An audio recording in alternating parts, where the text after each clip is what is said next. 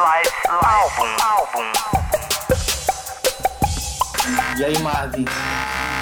E aí, me ouve? Perfeitamente, você me ouve bem? Sim, sim, maravilha. Tô ouvindo super bem. Pô, maravilha, cara, maravilha. Eu botei aqui o Novos Baianos, você tá ouvindo aí no fundo?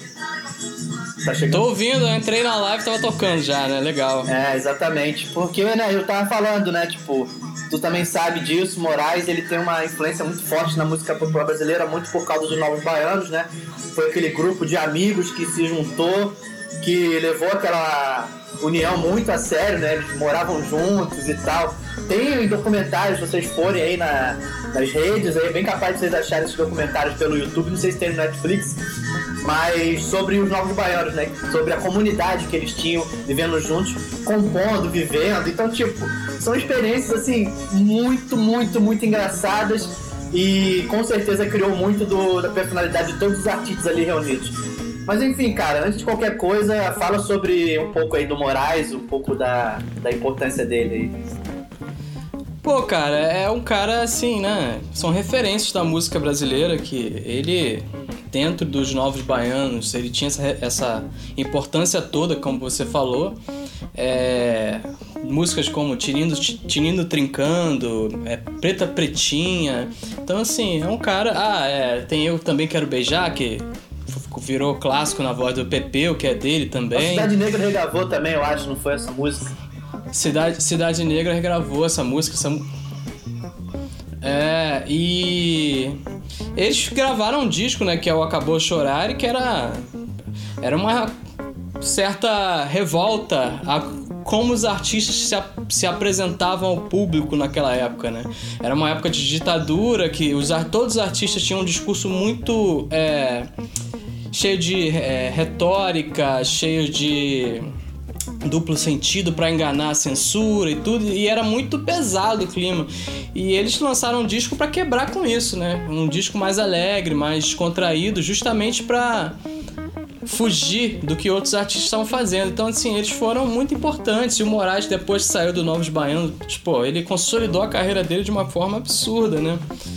É um cara, assim, uma perda é, imensurável, né?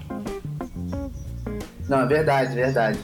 E, enfim, acabou deixando um legado muito forte, né? Aquilo que a gente tava falando antes, você é, foi pesquisar aí, ah, eu, eu, né, eu também quero beijar e viu que, apesar da música ter sido é, é, eternizada com o Pepeu, era uma música que o Moraes estava participando ali.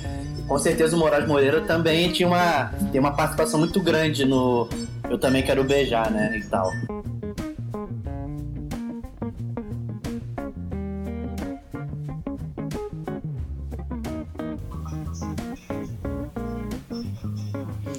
Sim, sim. O Acabou Chorar, é, pô, ele, ele, ele é um dos principais compositores, né?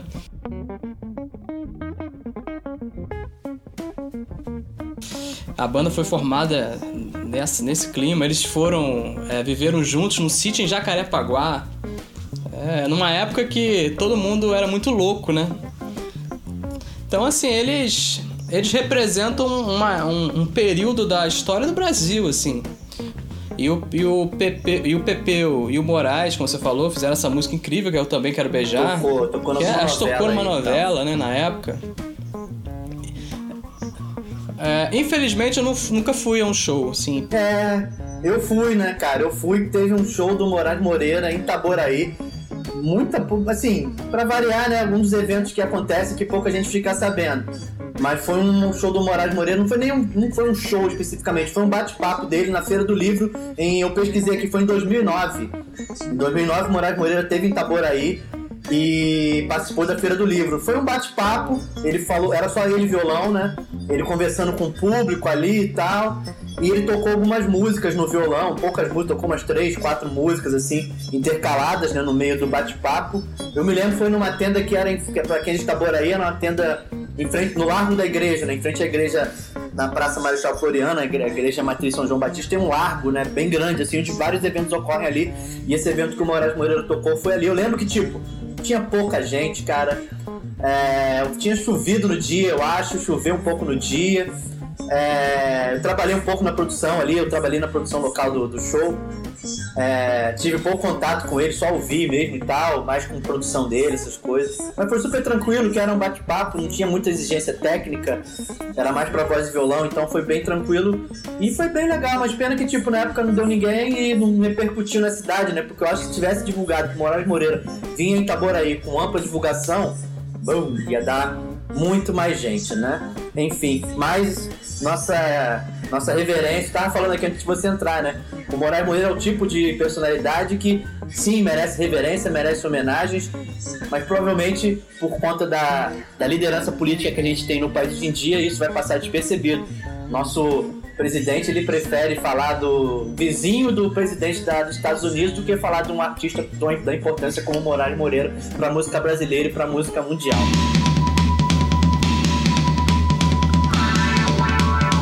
E isso. Eu, você cria um certo preconceito com artistas mais velhos, né? Você tem essa coisa de, ah, não, só vou ouvir o que é novo, só vou ouvir o que é novo, e você acaba perdendo, assim, art... deixando de ouvir artistas, é, cara, incríveis como Moraes Moreira, como um que nós vamos falar aqui hoje, inclusive. É, então, assim, a galera mais nova, quanto antes tem que perder esse, esse preconceito de, ah, não vou ouvir a, a, esses, esses, artistas mais velhos. Como, pô, por exemplo, o Caetano Veloso, se a pessoa achar que, ah, não, o Caetano Veloso é um cara que não é da minha idade e tal. Cara, ele, o que ele falava lá atrás, há, há 30 anos, é, é muito mais à frente de qualquer artista do que você está ouvindo hoje. Porque os artistas hoje são politicamente corretos. Eles têm medo de escrever certas coisas. Então esses. São limitados, né? Todo mundo é muito limitado, inclusive nós, né? A gente vive um pouco nisso, né, cara? A gente faz parte desse meio, né? É, limitados pelo, pela sociedade como ela é hoje. Então, assim, esses caras não tinham isso. Então, se você parar pra ouvir o Moraes Moreira, Caetano Veloso, Belchior, que é incrível, você, tipo, quem tá ouvindo aqui agora e, não, e, e, e deixa isso de lado, cara, você tá é, cometendo um erro. Artistas como Moraes Moreira, eles são eternos. Exatamente. Então, bom descanso pro Moraes, que tem esse legado que ele deixou aí. Davi Moraes também, que é filho dele, que é ótimo músico. É, vai tocar para frente o legado do pai com certeza junto com a família.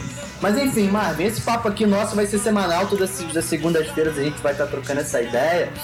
Uh, hoje a gente foi surpreendido com essa notícia do Moraes, mas a gente tinha uma ideia, temos uma ideia e vamos colocá-la em prática, que é falarmos sobre um pouco de música e como ela, dentro de uma questão de tempo, como ela entrou nas nossas vidas ali, como é que ela fez parte da nossa, da nossa, sei lá, vida mesmo. Uh, cara, eu lembro, tipo assim, começando já a falar sobre o assunto, a gente nasceu, eu nasci no Rio, né? E tal, você nasceu aqui em Itaboraí já, você nasceu ali naquele hospital velho, né? Pra quem conhece Itaboraí, ali do lado do estádio municipal, onde é o TRE ali e tal, em frente ao Rotary Club. Ali é realmente era o hospital e o, e o Marvin nasceu ali uh, já quando a gente morava. No domingo, né? Nasci no domingo, nasci no domingo, assim, por isso que talvez eu seja um cara. Seja um cara meio chato, porque domingo é chato, né? Então, você nasceu no domingo. É, você nasceu início, no, no, no, dia que inicia a semana, né, cara? Então é muito, muito simbólico.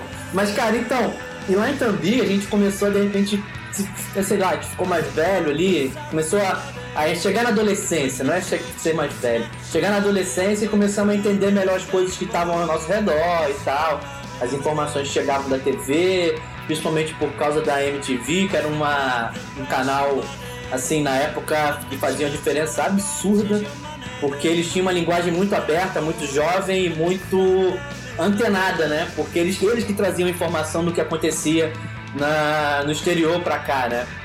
Obviamente não existia internet, né? Não tinha, não tinha internet.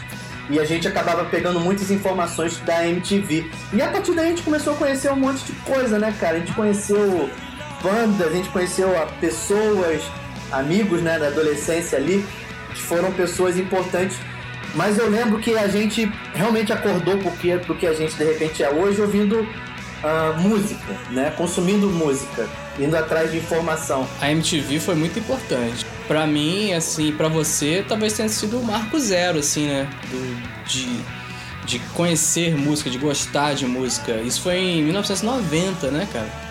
É, nós acompanhamos ali o iníciozinho da MTV. Eu não lembro nem como que a gente ficou sabendo que a MTV entrou no ar. Eu acho que éramos dois desocupados e ficávamos zapeando ali. E a MTV pegava no canal 9, se eu não me engano.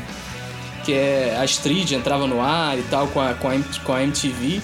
E era um iníciozinho, era o iníciozinho, né? Eu acho, eu não, assim, eu devia ter é, sete anos, talvez. Mas eu lembro que era, pra mim era brincadeira de criança, né? Acompanhar os videoclipes, assim, colocar, pegar uma vassoura e ficar cantando juntos os vídeos e tal. Eu lembro muito de Guns N' Roses, é, Information Society, Soul Asylum. Eu lembro de umas coisas assim, uns clipes que eu nunca mais esqueço, assim. É, tem mais coisas, tem mais coisas. Ah, é. Tem um, tinha um clipe de uma cantora que o, o Keanu Reeves aparecia no clipe, assim, era meio.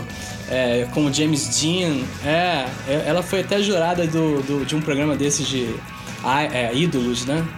É. Paula Abdul, Hush Hush. Paula Abdul, Hush Hush, é um clássico, né? Uma baladona, né? Uma baladona. E eu lembro que quando a gente morava, a gente morava em Tambi, a nossa mãe ela, mora, ela trabalhava no Alcântara. Sim. E a hora que ela chegava em casa, era a hora do disco MTV. Disco, com a Astrid. E ela chegava em... É, com a Astrid e tal, Astrid Fontinelli. Hoje em dia a Astrid já está no GNT, se não tem é, nada, né? Saia justa. Ela, é, ela tá saia justa. Comando saia justa. A MTV, a MTV revelou muitos talentos, é, a, a, a o próprio Zeca Camargo, Uh, o João Gordo, que era conhecido como, como é, vocalista de uma banda de punk que ninguém gostava, rock pesado, e o João Gordo acabou se tornando o que ele é hoje, eu acho, né? Graças no Brasil, particularmente, graças a MTV, que o trabalho com o Rádio Porão, ele sabe, ele mesmo diz isso. É, uma, é um trabalho que tem pouco alcance, e a MTV deu um alcance nacional a ele, né? Enfim, diversos talentos. Não só, não só na, e também atrás das câmeras, né? Sim. Tem uma galera aí, o, o Espírito Santo lá, o jo Jorge, Jorge Santo. É, o. Cara, o Batman Zavarés, enfim, uma galera aí que hoje em dia tá aí produzindo bastante. Ah, e, e apresentadores, Mas... é, Otaviano Costa, é, Fernanda Lima, Maria Fernanda Cândido, que hoje é atriz. Cuca, Cuca, a Cuca.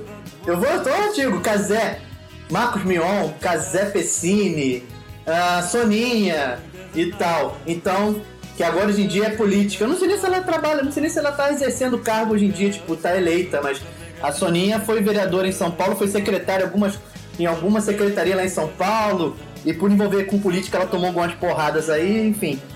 Cada um tem as suas escolhas e assume os seus riscos, né? Eu acho que pra uma pessoa como ela, ela sabia muito bem onde ela estava entrando. Mas a MTV foi o marco zero para mim, acho que para você também, que é, você é mais velho que eu, alguns anos, mas eu sempre te acompanhei assim, né? Tanto em, em música quanto em saídas, né? Às vezes eu saía com você porque você era mais velho e tal. É, sempre foi assim, né? É, tinha uma tutela do meu irmão mais velho ali, né? É, uma tutela informal ali.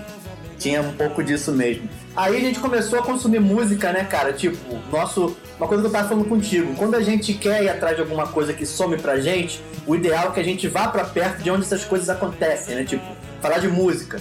Pô, a gente morava em Tambi, lá no bairro Amaral, que aqui em Taboré as pessoas chamam de pé de briga. Moramos 20 anos lá, a gente morou 20 anos lá juntos, a gente saiu pra morar junto, eu e você. É...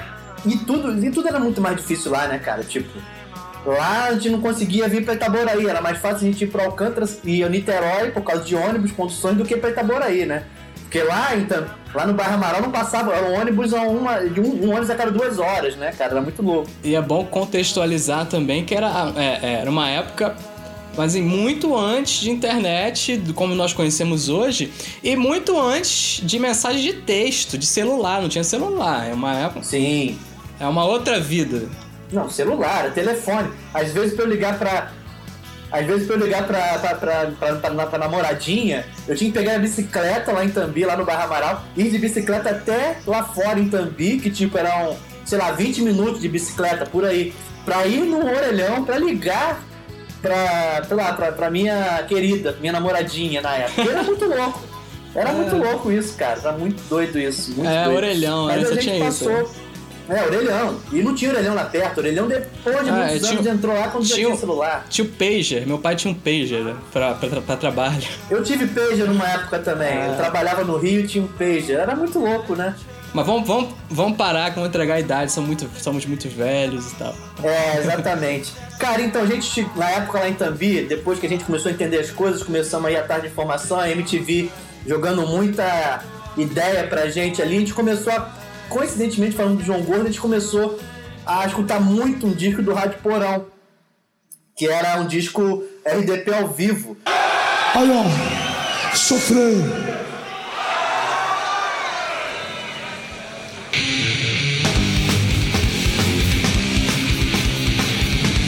Eu não lembro, era um disco de, de aniversário. Era um disco de aniversário da banda. Deixa eu ver aqui na, deixa eu ver aqui na internet que eu acho que eu acho. Ah, ele é de 92, ó, o disco é de 92. Eu não sei dizer quantos, quantos anos a banda tinha, mas era um disco de aniversário. Depois a gente vê isso com mais calma. E a gente escutava muito esse disco em casa. É... E tipo, é pesado, cara, era cru. Era tipo rock no estado mais cru que existia pra gente no momento era aquilo, era o Ratos de Porão e cantando em português. Cantando não, né? O gordo berrava em português. E isso passava uma atitude pra gente assim, pesada, uma atitude assim, na raiz mesmo, era muito. O Rádio Porão, talvez na minha visão, é a melhor banda do Brasil, independente de estilo. A gente pode falar questões de Legião Urbana, podemos falar de Titãs, podemos falar de, sei lá, dessa geração toda dos anos 80 ali. Mas eu vejo o trabalho do Rádio Porão, o trabalho mais foda de todos.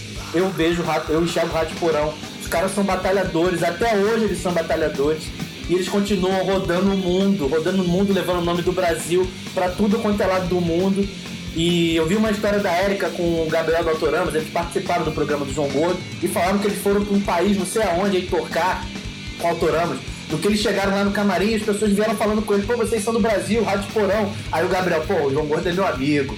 Começaram a tirar onda com os caras e tal. Mas enfim, a gente escutava muito Rádio Porão, cara. A gente fazia amizade por causa disso. Eu via muito Nirvana e tal. Eram as duas bandas que a gente mais escutava. E tipo, né, a gente fazia amizade com os amigos ali. Tinha o Luciano, tinha o Wellington. Sei lá, cara. E vamos, vamos falar um pouco disso. Quais são suas lembranças dessa época lá em Tambi, cara? Que a gente botava o CD do Rádio Porão pra tocar e fazia rodinha no meio de- entre uma. no meio de uma mesa de sinuca. No bar que tinha lá em casa. Como é que era isso? Lembra disso?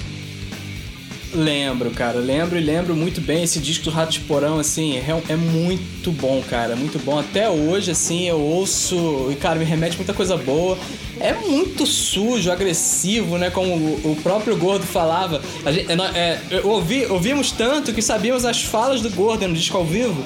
As, fa é, as falas que o Gordo fa fala, que era o que dava pra entender. né, Que na música você não entendia muita coisa. Cara, a gente ouvia aquilo, eu lembro de Igreja Universal, é, é, AIDS, Pop, Repressão. AIDS, pop, repressão. O que é que eu fiz para merecer isso? AIDS, pop, repressão. O que é que eu fiz para merecer isso? AIDS, pop.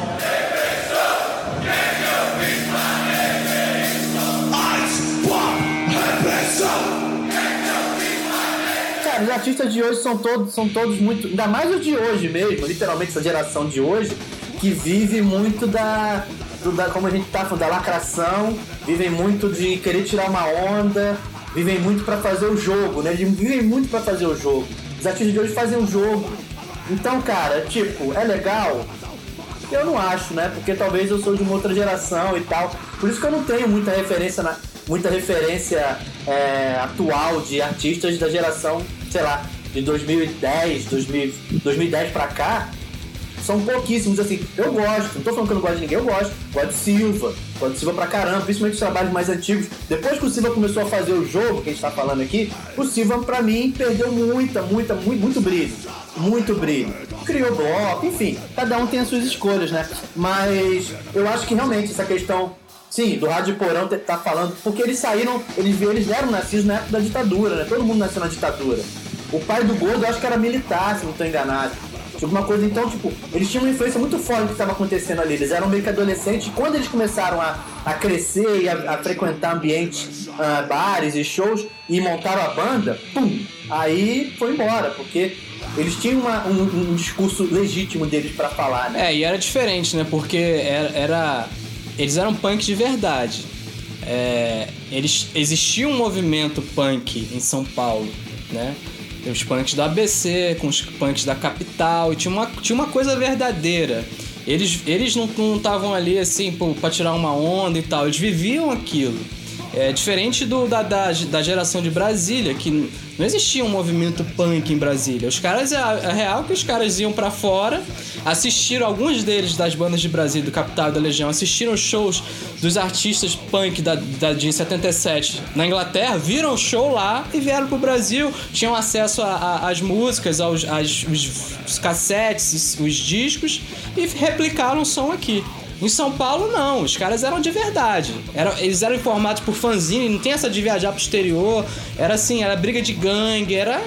Era punk mesmo. Era... É, o movimento, o movimento punk era em São Paulo. É. Agora, a questão musical, realmente o pessoal de Brasília, por ter uns privilégios de sair, algum amigo tava lá fora e tava voltando na semana que vem, pô, traz um disco do The Clash, aí esse cara via disco do The Clash, via show do The Clash, via show do Ramones, sei lá, via show do Television, sei lá, de bandas assim que eram relevâncias no meio do punk, no nascimento do punk. Então a musicalidade talvez a Brasília tenha uma influência na música punk brasileira, porque os caras colocaram isso pro grande público. Mas o movimento punk é total São Paulo, o movimento punk é São Paulo total. Periferia e tal, ABC como você citou. Entendeu? Como hoje em dia o rap é em São Paulo grande força. Como muita gente compara o punk ao rap, né? E tem uma a linguagem ali do, do subúrbio, a linguagem do gueto, a linguagem da periferia e tal. E na época de 70 o punk era que é o, o rap hoje em dia, né? Mas, cara, como, lembra como é que era? Como é que era aquelas reuniões que a gente fazia lá em casa, cara, com os amigos e tal? O engraçado é que era a gente ficava bebendo, né? A gente comprava vinho, tomava porres assim. Eu, eu nem bebo vinho direito por causa de um desses porres que eu tomei lá em Tambi de tomar vinho e ficar loucão, um vinho, um vinho merda, né? Horrível. E que era pet, que na verdade nem vinho era, né? Esses vinhos que o nego veio de garrafa pet aí e tal. Mas era muito engraçado, cara. E tipo, a gente fez muitas amizades ali e começamos a entender melhor de música e começamos a pensar em tocar também, né? Sim, sim. Era esse disco do Ratos, né? O RDP ao vivo. A gente tinha um sistema de som lá precário, mas a gente colocava aquilo no último volume e, cara, a gente começava a beber e ficar é, pogando, né? Quem não sabe pogar é aquela agitação ali, da, da uma dança agressiva do punk que você usa cotovelo e é, você acaba se machucando mesmo. E a gente fazia isso, éramos eu, éramos quatro, né? Eu, você, o Luciano, que, cham, que ó, chamávamos de Zóio, e o Wellington Maconha. O nosso, ele não gostava muito do apelido, mas o apelido dele era esse. Carinhosamente, carinhosamente, porque era um percursor. Mas era assim, daí, cara. E daí, precursor pra, pra galera de Tambi, que achava aquilo, uau, esse marginal e tal. É. Enfim. É. O. Nós ouvimos muito dali, a gente começou a ter ideias. Eu lembro que a ideia de quando a gente começou a montar uma. que tivemos para montar uma banda. Não éramos só nós quatro, tinha, acho que eram mais oito pessoas, oito amigos, assim. Tinha uma galera assim que só embarcou na ideia. Não, vamos montar, vamos montar, mas nem ouvia música e tal. Eu sei que daqueles oito ou sete, é, nem você entrou no início. É, resumiu pra eu, o Zoy e o Wellington. Aí nós montamos uma banda chamada Bala Perdida, que fazíamos uns covers lá de. Acho que tocávamos Rato Porão, claro. Plant Hemp, é, eu acho que tocávamos Geração Coca-Cola, da Legião. Fizemos alguns ensaios, eu tocava baixo. É, eu lembro que. Isso era 90, 90 o quê? Ah, cara. Eu acho que era 97, 98. Não, acho que mais. Acho que, mais. Por, acho que é por aí. Sabe que minha, minha memória é muito ruim. Eu não sei. É, mas eu, eu acho... acho que era 96, sei lá, entre 95 e 2000, antes de 2000, certamente. Eu lembro que eu era certamente muito... antes de 2000. Eu era muito moleque, eu nem tinha estudado instrumento nem nada ainda. É, eu pegava um violão emprestado de um senhor, amigo da família, senhor Maurício, que ele me emprestava um violãozinho dele antigo, velho, velho. Ele tocava e eu sabia que eu queria tocar, ele me emprestava, não sei se você lembra disso. Aí ficava comigo e tal, acho que ele até faleceu esses dias, eu soube pela minha mãe que ele faleceu. Aí depois daquilo que eu comecei a querer estudar, enchi o saco da minha mãe para estudar violão e fui estudar com o Marcelo lá em, em, em Itaboraí. E dali comecei a pegar mais saber mais um pouquinho de como funcionava a coisa, a- as progressões de acorde, como montar acordes, coisa bem primária mesmo, mas aquilo ali abriu um caminho na minha mente Sim, evoluir. é, exatamente. Eu acabei pegando depois o embalo, né? De, de banda, essas coisas. Eu entrei pra tocar baixo, foi o que sobrou, literalmente. Sobrou baixo. Você do baixo foi pra guitarra, você já tinha o baixo, o baixo tava parado, né? E aí eu é, acabei ficando com baixo, no baixo Janine Stratosonic, que o Marvin tem em casa até hoje, né? Eu acho, né? Tá pendurado aí em algum lugar. Tá guardado. Então, e aí, cara, outra fonte de. Uma fonte boa de, como de informação era quando a gente, por algum motivo, não lembro qual agora, não sei se você lembra, que a gente descobriu que no Alcântara, um lugar que a gente ia bastante, né? Que era mais fácil de ir para Alcântara do que para Itaborei, como eu falei antes. A gente descobriu que na Rua da Feira, ali no Alcântara, tinha uma. Dentro de uma galeria, tinha uma loja que vendia ah, acessórios para skate, camisas de banda. E o cara lá, ele fazia cópias, né? Fazia cópias de CDs e às vezes de fita mesmo em fitinha cassete, né? Eu não tenho fita cassete aqui pra mostrar e tal, mas a gente Era a começou a pirataria fazer- antes da pirataria. Exatamente, a pirataria antes da pirataria. O Fred lá da The Gate Records, né? O Fred já era vendedor Grande de uma Fred. loja aqui em Itaboraí um tempo atrás, não sei se era Casas Bahia, Ponto Frio. Ele trabalhava É, em uma dessas é, lojas, encontrei né, com ele. cara? Ele trabalhava aqui Verdade. nessa época e tal. Mas como, e você que geralmente fazia as investidas pra ir lá, cara, pra ir em Alcântara. Você às vezes ia lá e tal, você estudava, chegou uma você estudava no Alcântara e tal. Mas como é que era, cara, pra tu ir lá na The Gate, como é que era o ambiente da loja, tu que tinha uma- um costume maior, o cara até te chamava por um nome lá. É? É, é, o cara me botou um apelido infame, o o Fred. Mas eu ia lá, cara, matando aula. É, eu estudava em Visconde. Isso. Estudava em Visconde, às vezes, ah, vou matar uma aula. Eu passava direto do ônibus, passava diretaço assim e ia pra Itaboraí, depois eu ia pra Alcântara. Aí lá na Alcântara, eu acho que foi andando, cara, andando assim, vaga, é, é, totalmente responsável, assim, eu encontrei a loja num dentro de uma galeria. E lá, é, é, como você falou, era produto de skate, mas vendia CD de bandas independentes de São, de São Paulo, do Rio, de Niterói, São Gonçalo. E tinha os discos de bandas de rock famosas e tal. E, e eu não fiquei sabendo de primeiro porque eu acho que eles não divulgavam isso, porque também era, uma- era, era, né? Não era, talvez não fosse tão legal, talvez. Mas eles faziam as cópias em, em fita cassete, fitinha cassete, aquela Eles pequenininha. negociavam, eles, eles, eles vendiam as cópias, né? Exato. Aí eu comecei a fazer cópias lá de, de shows. Eu lembro que eu fiz. Tinha um. Eu acho que teve um CD, cara. Ou era um, ou era um, um CD pirata ou era um CD. Não lembro se existiu esse CD. Que era um show do Sepultura com o Ratos. Tinha isso. é, tinha Nirvana, que, que a gente fazia cópia lá. Tinha umas coletâneas de bandas independentes. Eu lembro que eu, baix... que eu gravei lá uma coletânea que tinha bandas como Poindexter, que ela lá era de Caxias. É, eu não lembro. Ah, tinha uma coletânea de um. Que isso rodou em Tambi, essa coletânea, inclusive. É uma coletânea punk, com bandas de São Paulo, acho que de Brasília, do Rio. Só várias bandas assim. Acho né? que era SP Punk. Eu acho que Ah, era- Tinha uma, tinha uma coletânea que era SP Tinha Punk. essa, tinha- tinha essa também. Essa aí, era- essa aí, essa aí rodou muito na mão de, acho que na Sandrinho, a galera lá do. Depois a gente vai falar É, aqui da- das também bandas. inteira, né? Exatamente. E nós ouvíamos muito essa fita com. Eu acho que tinha. Eu não lembro se eram as bandas clássicas, tipo Ratos, Os Inocentes, Mercenários, eu não lembro se era isso. Sim, Faz muito sim. tempo. Mas era uma fita só com bandas do movimento punk de São Paulo. E essa fita que você citou. É Foi muito boa. Eu gravei lá na The Gate Records. Lá eu conheci também. Quem era quem trabalhava lá também era o Fábio Bozo. É, de vez Que depois ele eu, aí, banda ainda. né? É, ele tinha uma banda chamada Lombrigas Cabeludas, que era uma banda de hardcore, que acho que até voltou a tocar um tempo atrás.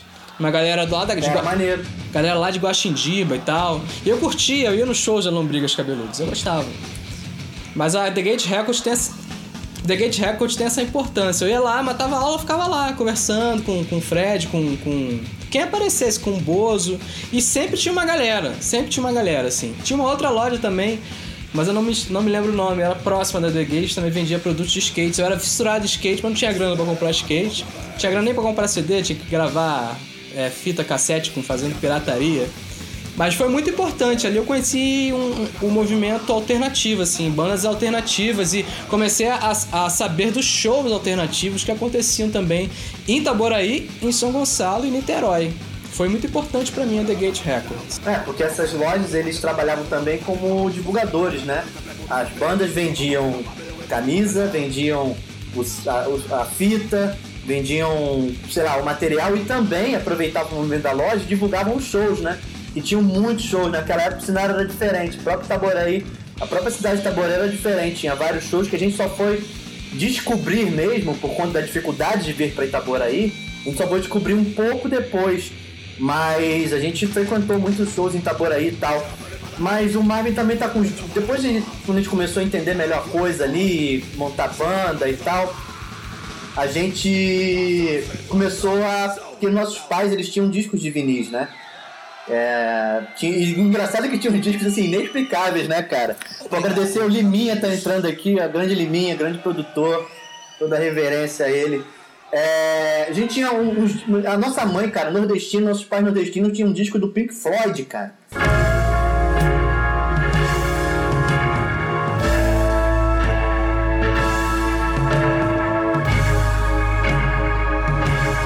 Tinha, cara. Tinha um disco, Era tinha muito louco. compacto, dos Beatles, cara. Muito louco isso, tipo. Como é que essa Ah. informação chegava pra. Cara, e tipo, mesmo se não chegasse lá pra eles, aqui no Rio, quando eles vieram morar aqui, eles pegam. Alguma hora eles se esbarraram com a informação de Pink Floyd, Beatles e compraram esses vinis. E a gente tinha um carinho muito grande, porque primeiro que a gente não tinha onde ouvir, né? Era complicado ouvir desde aquela época. Porque na época que o vinil era um grande ah, expoente de vendas, vamos dizer assim, ah, o Liminha sabe disso.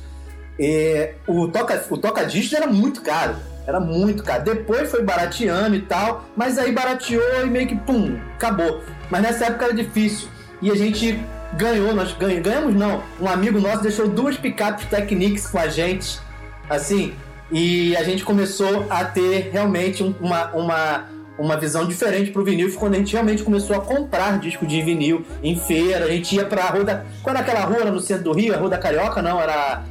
Que a gente tinha, tinha vários sebos, cara. que a gente Sete- ia lá, garimpar 7 de vinil. setembro. 7 de setembro. A gente ia na 7 de setembro garimpar vinil e tal, comprar disco. Você também comprava de gente na rua. Fala um pouco, você tem alguns vinis aí, dois vinis importantes aí pra, pra mostrar. Ah, vamos falar um pouco disso, dessa época que a gente ouviu vinil em picapes Technics, no, ligados no 3 em 1 da Gradiente. É. Ligava assim, fazia uns gatos e ligava o mixer. Era um 3 em 1 da Gradiente, né, cara? Pois é, é, inicialmente foi o 3 em 1, depois apareceu as picapes do nosso amigo DJ Zé, que ele deixou, ah, fica aí essa, esses picapes, esses discos aí, um dia eu pego. Isso ficou anos lá em casa, assim, eu lembro que tinha coisas incríveis, assim, e a qualidade de como nós ouvíamos música mudou completamente naquele momento. E eu comprava discos, né, é, já era uma época do CD, mas eu Sim. gostava muito do disco porque eu queria pegar ali a arte, cara. Eu queria ver a arte, eu queria ver os encartes, eu queria saber quem verdade. produziu, pô, e que, quem era o compositor. Eu gostava muito disso. Gosto até hoje. E me sinto frustrado às vezes de ficar ouvindo Spotify por causa disso. É... E é nesse momento ali eu, eu acho que o primeiro artista com- comprando vinil, o primeiro artista que fez a minha cabeça, assim, que eu conhecia muito pouco, cara, foi o Neil Young, foi através desse Russ- disco aqui. Russ Never dá pra ver.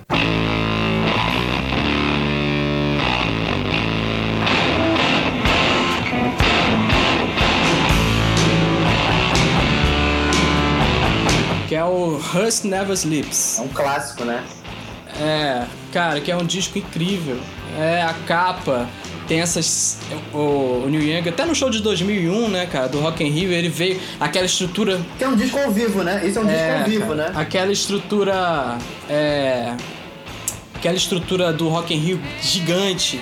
Aí o Neil Young e o Crazy Horse, eles pegaram, cara, eles, um pedacinho do palco pra tocar. O que importava ali era a música, né?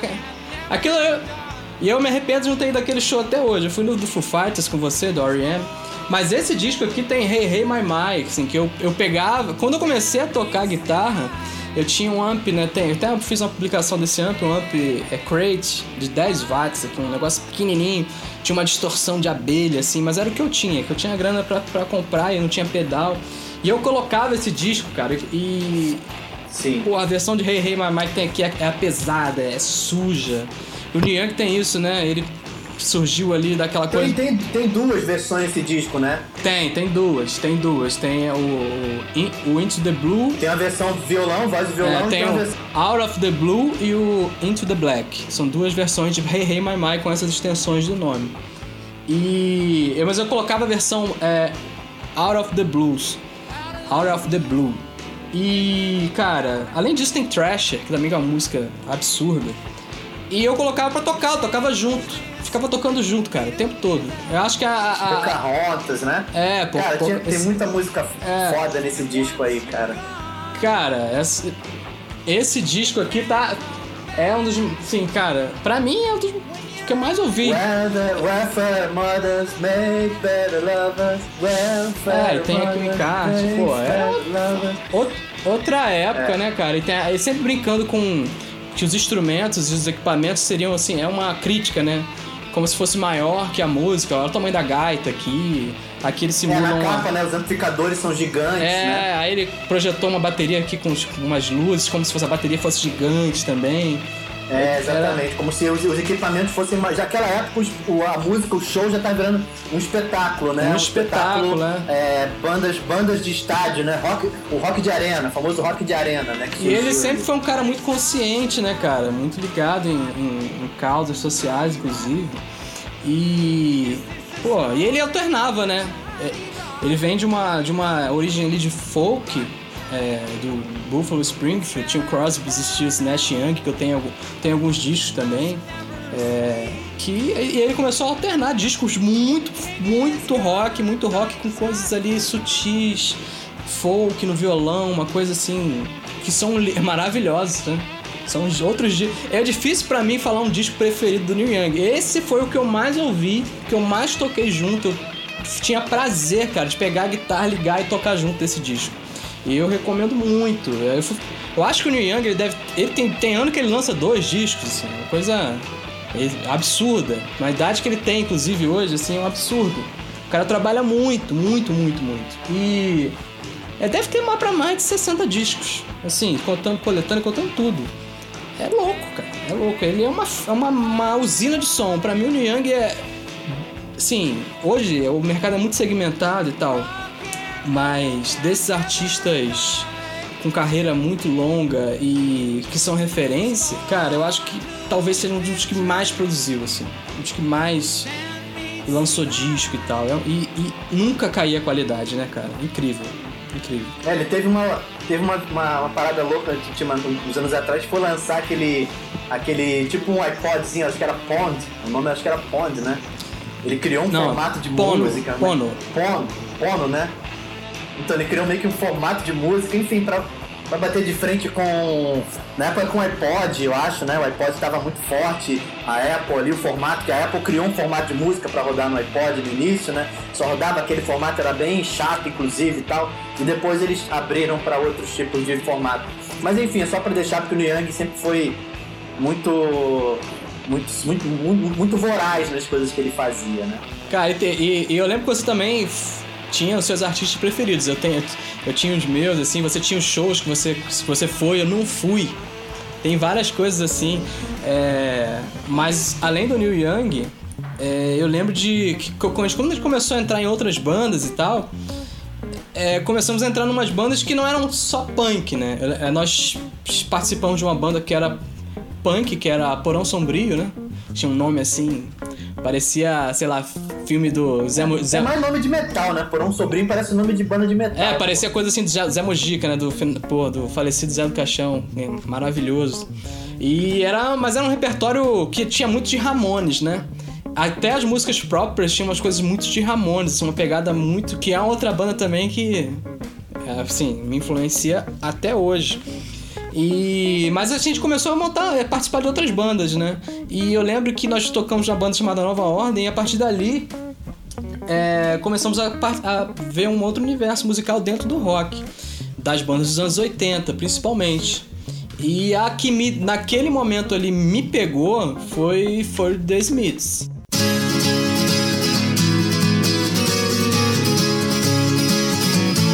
Ali realmente eu, eu ouvi um som assim, cara, que eu tava acostumado com aquela, com aquelas guitarras pesadas, do Ratos, do Neil Young, dos Ramones e tal. Pearl Jam, Nirvana, que nós ouvimos muito também. Sim. E quando eu comecei a ouvir aquelas músicas, música assim, do, ó, principalmente dessa coletânea, que foi a primeira coisa que eu conheci, dos Smiths. Só que tem uma brincadeira aqui que é um uma. homem é, e uma mulher. é, um homem e uma mulher na foto, mas a, verdade, a real é que é uma foto só, né? E que os dois estão juntos, assim, ó, um do lado do, um do, lado do outro, assim, ó. Ah lá, agora ficou Ah. certinho.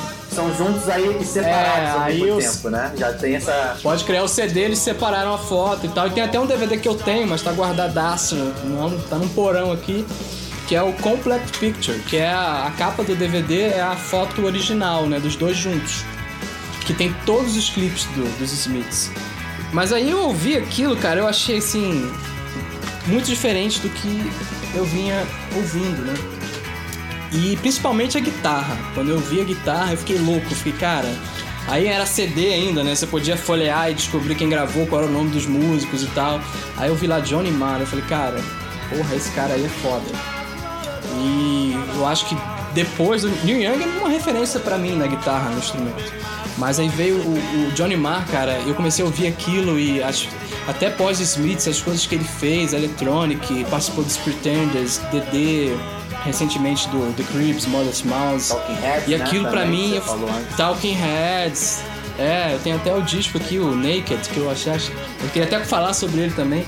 Mas o com os Smiths, aí quando eu, eu pirei de verdade com os Smiths foi com esse disco. Que também eu tenho a versão em vinil, eu tenho dois desses, pra você ver The como Queen's que eu- Dead, né? The Queen's Dead. Que é um disco, cara, que é maravilhoso, cara. Você tem aqui Big Mouth Strikes Again, é, There's a Light That Never Goes Out, Some Girls Are Bigger Than Others. Cara, esse disco aqui é incrível. E é vinil, né, cara? É outra história, né? Olha o tamanho dessa, olha o tamanho dessa foto. É a foto clássica dos Smiths, né, em frente aos, ao Salford Lights Club. Que quem é fã dos Smiths e vai pra Manchester fica tirando foto lá em frente e tal. Aí eu comprei, eu vi as imagens dos caras, assim, eu achei diferente, né? Eu tô acostumado a ouvir punk, ver aquela estética punk. Aí eu vi uma banda pós-punk, né? Eu vi aquilo, cara, eu fiquei, fiquei louco, assim. Porque eles tinham uma pegadinha punk ainda, né? Inclusive na, na forma de se vestir e tal. E o disco, incrível. Tinha umas... ah, na foto, o Morrissey gostava muito do- de, de filmes, né? Ele colocou Alain Delon aqui na, na capa. Aí depois eu peguei essa versão também do disco, é uma versão é, alemã do disco. Que tem. Aí eu peguei CD, né? É, do CD, é uma versão em CD. Que tem fotos extras. Tem uma foto deles aqui no. Em um centro comercial em Manchester.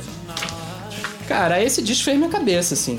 Tem uma música que dá nome ao disco, que é uma crítica à família real inglesa.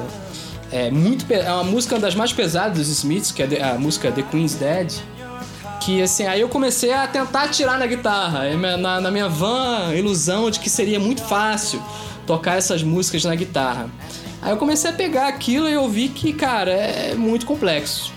As guitarras dos Smiths são muito, muito complexas. É, uma coisa importante ser dito é que a gente, eu ainda não, né? Eu não domino a, a língua inglesa. Nunca dominei. Eu não sei. Mas enfim, é, hoje em dia, óbvio, a gente tem com, com esse contato com música, com, com televisão, com filme, com série, sei lá. A gente vai pegando mais a costume com a língua, com a língua inglesa. Só que naquela época a gente não fazia ideia do que aqueles caras estavam falando, né? E tal, a gente, a gente via escrito, por exemplo, o Smiths, não tem música escrito love, tipo, love amor, era uma coisa muito automática, né? Porra, love, cara, não tinha love, tipo, os caras estão falando de quê nessas músicas? Só que a música é uma expressão artística tão ah, especial que ela, como já falei até com a Alessandra Boy aqui, né? De yoga, a, música ela, ela transmite frequências, né? Então, é, ela mexe com, com- ela mexe com você, o som bate em você, entra, pelos seus ouvidos, então você escuta de frente a um alto-falante, você sente basicamente o que o cara tá falando ali. E a gente foi conquistado, a gente foi ah, seduzido pelo, por, por exemplo, Smiths por conta disso, da sonoridade da banda, né? Tipo, tinha uma questão pós-punk, né? Como você falou, eles eram. Eles nasceram, a banda foi criada um pouco depois do final do punk ali. Eles com certeza vi- conviveram na época punk e tal, novos, mas conviveram. Ah, e eles ainda tinham aquela informação do punk, então o som dos Smiths tem muita melodia, tem muita harmonia e acordes assim bem sofisticados até para a época deles. Só que ao mesmo tempo eles também tinham uma, uma questão punk, né? Você falou do que umas roupas do Morrissey no palco, o show dos Smiths era um caos, né? Tipo, você escutava os Smiths no disco, caos. você via aquela qualidade, aquele talento, aquela, aquele, aquela execução perfeita, vamos dizer assim, das músicas e tal, Johnny Marr ali gravando algumas guitarras e tal, guitarra reversa e não sei o que. Chegava no palco, cara, os Smiths era uma banda punk praticamente a banda punk. Os caras Era tocaram, tipo assim, punk, é. depois que o Smith foi ter um segundo guitarrista, né? Que no início não tinha segundo guitarrista, era só o Johnny, era só um trio é. de músicos, né? Era o baterista, o, o Andy Huck na. O, o, Mike Joyce na bateria, o Andy Huck no baixo e o Johnny Marr na guitarra e o Morrison na garganta. É, então eram só os três, então tipo, os, e, a, e a performance é, deles de expressão no palco remetia muito à questão punk. O público ainda tinha. O, a galera que tava vendo indo, indo nos shows era uma galera que tava saindo do. tinha acabado de sair do punk. Então eles iam pro show do Smith pra pular, pra agitar e tal. E o Smith não tinha tanta música assim, mas eles tinham algumas músicas que mexiam é, nesse sentido com, com a plateia. Então isso era muito importante falar, é, acho que é muito importante falar que por conta da questão da, da, do idioma, né, diferente do nosso, a gente não tinha ideia direito do que estava sendo cantado, só que com a informação musical a gente recebia, os arranjos e tal, a gente entendia, meio que a gente sabia, né, numa informação assim telepática, a gente entendia o que estava sendo cantado ali.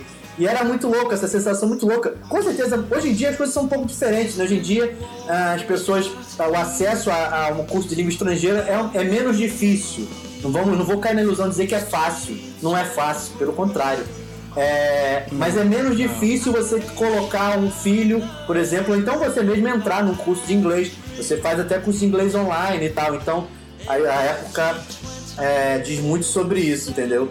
Mas Marvin, como eu te falei, rapidinho, rapidinho, como eu te falei, o papo rende, né? Só temos 10 minutos. Não, é, cara, acho que só tem 10 minutos, então eu vou falar logo. Que a, a, os Smiths, eles cometeram vários erros que bandas novas e artistas solo, no, novos, eles não podem cometer. Eles gravaram discos de estúdio, foram quatro. Discos discos mesmo. Eles lançaram. Era uma banda muito problemática. E eles lançaram algumas coletâneas com músicas inéditas. Então quem olha pra discografia acha que, caraca, é muita coisa. Tem lá pra, de 83 a 87. Mas eles tinham muito problema, eles queriam se produzir. Johnny Marr e Morris, eles queriam ter essa rédea da, da produção, eles não abriam é, é, muito a produção das músicas. É, isso é um problema. Você, você falou do Liminha, pô, você imagina uma banda que não, eu não quero saber de ninguém produzindo, ou senão aceita um produtor e causa um problema absurdo. Você tem um cara ali com uma experiência do caralho ali para te explicar, olha, faz assim vai ser legal, essa música poderia ser assim, assado, e os caras eram fechados para aquilo. É uma é erros que bandas hoje não devem cometer. E eles também queriam se auto-empresariar. Então, assim, é, tudo deu errado para eles por conta dessas atitudes. O Morrissey é, é, não abria espaço para músicas dos outros membros da banda. Então, tudo errado para uma banda dar errado. E eles, mesmo assim, eles conseguiram criar uma história interessante. E esses assuntos são todos nesse livro. É, do Tony Fletcher, que é um biógrafo que fez biografia de muita gente no rock. E o nome é The Smiths A Light That Never Goes Out, que é uma referência à música There Is a Light. É, não li ainda. Eu tenho esse livro. Eu acho que eu tenho esse livro. Eu acho que eu tenho esse livro digital. Em algum lugar no computador, no HD externo. Eu acho que eu tenho esse livro digital, não tenho esse livro físico.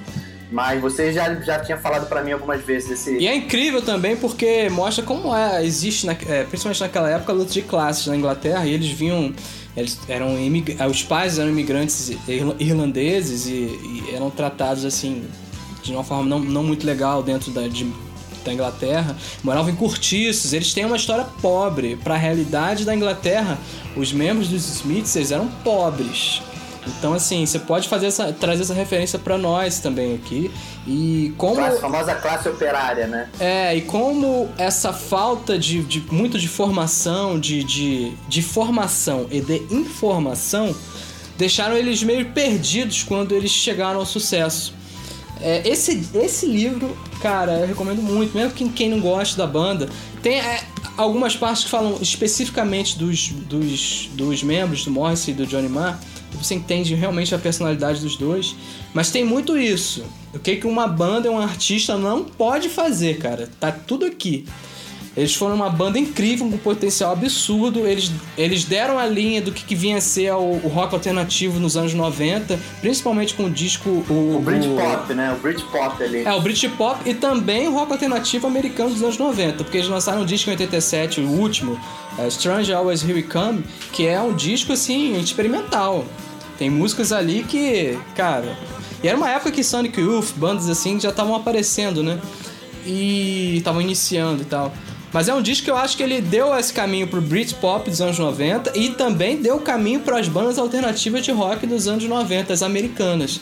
É, os Smiths pra mim são muito importantes, cara, pro que veio nos anos 90 até o final dos início dos anos 2000, assim.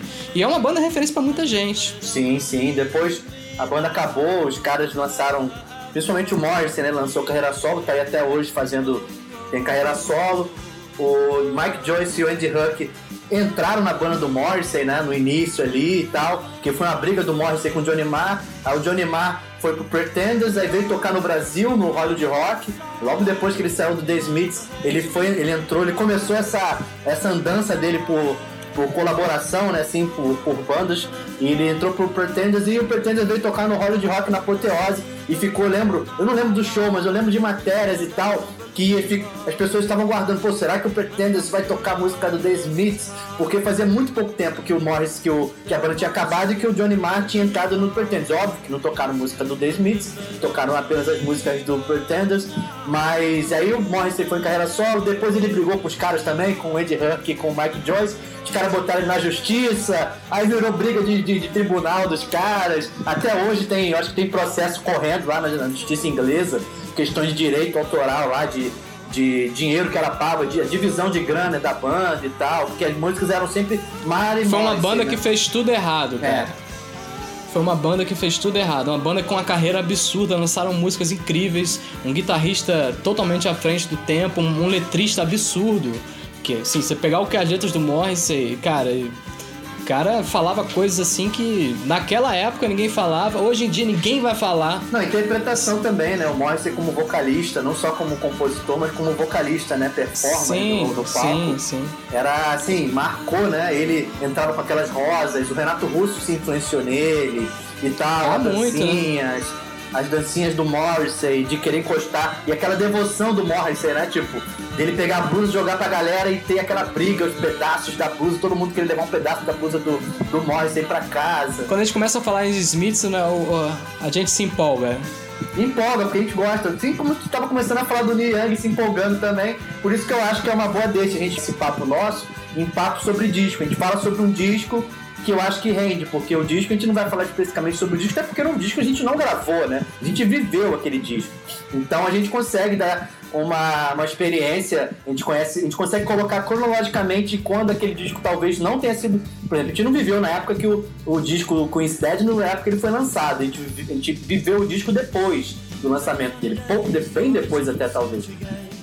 Mas a gente consegue captar essas informações, até porque nós somos de uma geração diferente da deles, né? Que não tinha tanto acesso à informação. A gente começou a ter um pouquinho mais e tal. E a gente começou a se informar melhor e ter noção melhor das coisas que a gente estava vivendo e começou a entender isso. Toda segunda-feira eu vou receber o mais pra gente falar de música. Você gravou o áudio? Tô gravando ainda, vai ficar com um tamanho absurdo, não sei nem se você vai conseguir aproveitar aqui. Só nesse momento tá 1 GB de áudio, só pra você ter uma ideia. Mas enfim, depois a gente Me conversa manda, melhor. me manda pelo e-transfer. Beleza.